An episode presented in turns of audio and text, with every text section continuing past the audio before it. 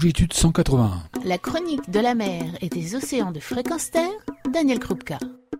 Bonjour, les grands prédateurs tels que le requin et le loup jouent un rôle crucial dans les écosystèmes marins et terrestres. Malheureusement, entre délits de sale gueule, mauvaise réputation historique, ils font face à de nombreuses menaces. Pourquoi protéger ces espèces emblématiques? Pourquoi leur laisser une place à nos côtés? En préservant ces prédateurs, nous contribuons pourtant à la conservation de la biodiversité et préservons notre propre équilibre fragile. On peut bien sûr vivre sans loup ou requin. D'ailleurs, peu de chances de le rencontrer et d'être en interaction. Qui l'a vu L'un ou l'autre ou les deux en milieu sauvage Une infime partie d'entre nous. Le rôle des grands prédateurs dans les écosystèmes est bien sûr une explication rationnelle et utilitariste. Le loup, par exemple, en tant que régulateur des populations d'herbivores, il exerce une pression sur les populations de cerfs, d'élans et d'autres espèces, ce qui permet de prévenir la surconsommation des ressources végétales. Cette régulation favorise la santé des écosystèmes forestiers en maintenant l'équilibre entre les différentes espèces et en préservant la biodiversité. Le constat fait dans le parc de Yellowstone après la réintroduction des loups est sans équivoque sur ce point. Mais est-il nécessaire d'invoquer une fonction, une utilité, un service économique rendu pour préserver les grands prédateurs?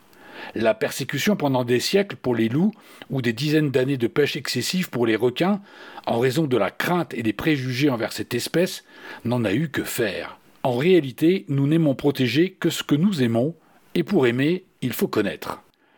Que savons-nous de ces grands prédateurs? Peu de choses, comme le démontre l'éthologie, science du comportement, car nous nous sommes écartés de ces animaux, nous les avons tenus à distance, nous avons même oublié que nous avons pu vivre à leur côté pendant des siècles, et que les accidents, lors des interactions humaines, étaient rares, moins dangereuses que celles que nous avons avec les insectes. Vous avez plus de chances de mourir d'une piqûre d'insecte que d'une morsure de loup ou de requin. Alors quels paramètres jouent sur cette propension à vouloir exterminer des espèces non humaines? Quelques éléments de réponse. Leur taille tout d'abord. Requins ou loups, leurs tailles sont comparables aux nôtres ou supérieures. À taille égale, cela nous dérange. Avec une taille supérieure à la nôtre, les animaux sauvages, et j'exclus ici les animaux d'élevage que nous maîtrisons de fait, cela nous effraie, voire cela nous donne, par défi, par besoin de supériorité, l'envie ou l'occasion de les tuer, sans réfléchir à deux fois à ce que nous faisons. Le trophée est dès lors à portée de fusil ou d'arpon. D'ailleurs, d'autres animaux sont victimes de cet effet de taille. Ours, lions, hippopotames, bisons, la galerie est vaste. Ajoutons que ces prédateurs ont un effet en commun sur nos imaginaires. Ils sont réputés sanguinaires.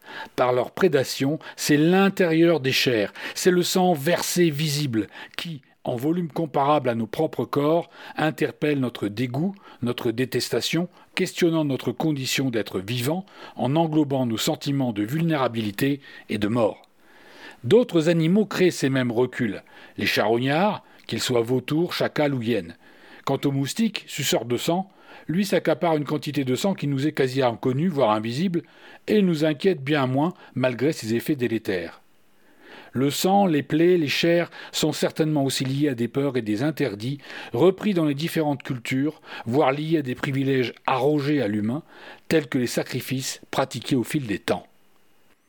La taille, le sang, mais où sont les dangers systématiques des grands prédateurs? Les réalités sont différentes des mythes.